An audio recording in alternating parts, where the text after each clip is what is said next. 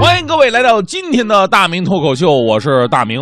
呃，在我们追求女神的道路上啊，咱们男人的目标都是一样的。就算我们是一只癞蛤蟆，也绝不找一只母癞蛤蟆，一定要吃到天鹅肉。虽然说几率很小，但是呢，我们也经常看到一些什么丝儿的逆袭嘛。呃，这就好像什么呢？好像听说人家中五百万，就算不知道是不是真的，但是也能够激励我们不断前行啊。不过，我们清醒地认识到，在追求的过程当中，大部分还是以悲剧收场的。比方说，看新闻说有一个穷小伙子啊，他跟他的女神呢，偶然是在朋友的饭桌上认识的。第一次见面时候啊，就对女神是一见钟情啊，随后展开了疯狂追求。但人家女神呢，世面见太多了，追的人也特别多，不为所动，最后才表示自己一直想要一枚一克拉以上的钻戒才可以呀，一克拉钻戒。拼了啊！正所谓嘛，金钱诚可贵，美食价更高。若为追女神，两者皆可抛。小伙子想想自己的工资水平啊，咬咬牙，规定了啊，自己每天只能花一块钱啊，然后想办法干点兼职赚钱，争取两年之内带着一克拉钻戒向女神求爱。爱情的力量是伟大的，那真的持续了大半年的时间，每天只花一块钱，最常见的每天仨馒头一瓶水。哎呦，这这真的是荒野求生一样啊！实在受不了了，就上父母家去蹭饭，或者呢上小伙伴家蹭饭，再顺手牵羊带点日用品什么的，终于苟活了下来，顺利的买了一克拉的钻戒向女神求婚。后来的剧情啊，跟很多朋友们料想的一样，用时下最流行的新兴成语来形容，女神十动然拒，就十分感动，然后拒绝了他。女神表示：“我只是说着玩玩的，说着玩玩吧？我白吃这么长时间馒头了，我。”其实我就纳闷哈，你说谈个恋爱不行就不行，这玩意儿你不能给对方留一点点的幻想的空间，你给人留口气儿，让人苟延残喘大半年，然后说一句玩玩就拉倒了。小伙子，我跟你说，你再攒攒，买个五克拉的，看他干不干。就今天我想说的，还真的跟这钻戒有关系。我觉得这绝对是花的最冤枉、最大头的一笔钱啊！我看了太多因为钻戒而发生的爱情悲剧，有因为钻戒太小不同意的。年初有个哥们儿花了一万三买了个钻戒求婚嘛，女孩一看不干呢，说为什么买这款呢？男孩说了啊，性价比高啊。俩人分了啊。当然了，这事儿总结一下，这男的太不会说话了，哪有说什么性价比高这事儿啊？还有更奇葩的呢，是求婚没买钻戒，买个金戒指去的，直接被人拍回来了。说你以为这是封建社会吗？金戒指，最逗的是有个小伙子姓宋。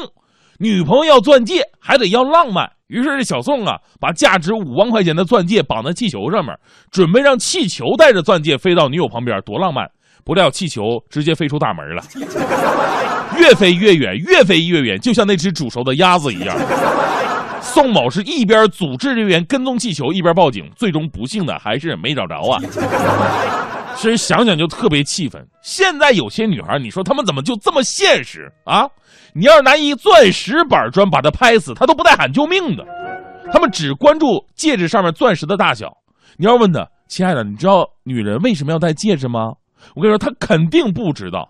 所以今天我必须给各位补补课啊，让大家伙知道这戒指的意义跟钻石大小没有任何半毛钱的关系。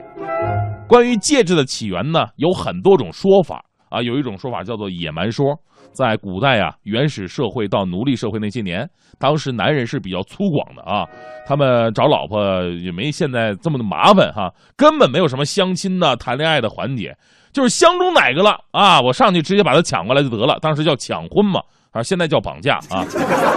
由于当时人人都抢婚，哎，哪个好看我就把他抢过来，导致很多漂亮女人呢，一天被抢好几个来回后。欢欢，你看你羡慕的眼神。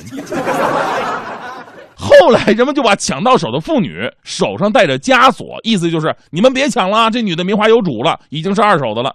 那随着时代的发展呢，这个枷锁就慢慢的变成了戒指。男人给女人戴这戒指，就是说你已经是我的人了。所以说戒指啊，其实是女性屈辱的一个历史见证。你们还好意思天天拿着炫耀？当然了，还有第二种说法，叫崇拜说。古代人呢崇拜太阳跟月亮啊，婚礼的时候呢，新郎戴金的啊金戒指，象征着火红的太阳；新娘呢戴银戒指，象征着皎洁的月亮。俩人在一起，这叫日月同辉呀。那时候压根儿跟钻石就没挨着。你戴个金戒指、银戒指那是有奖的，你戴个钻石戒指其实没什么文化根源。最后一种说法呢是神话说，跟希腊神话里的普罗米修斯有关系。这位大哥呢帮助人类盗来了火种，但是因此却遭到了宙斯的惩罚，把这个普罗米修斯绑在高高的高加索山山顶，然后呢让老鹰啊来啄食他的肝脏啊，因为这个人家毕竟是神嘛，所以说这边老鹰把你的心肝脾肺肾呢都吃了，这边还能再长出来。就死不了，光疼。你现在想想，这项功能真的是太伟大了。媳妇再也不用担心买不起 iPhone 了。后来呢，这个普罗米修斯啊，被呃赫拉克勒斯，也就是大力神救下来了。但是宙斯呢，毕竟是老大嘛，得给人点面子呀。于是普罗米修斯呢，就在手指头上戴一个铁环铁环上面镶嵌着一小块高加索山上的岩石，这样呢，就可以让宙斯继续骄傲的宣称。啊，我的仇敌就是普罗米修斯，仍然被锁在高加索山的山头上。啊，其实宙斯也是比较好满足的人呢。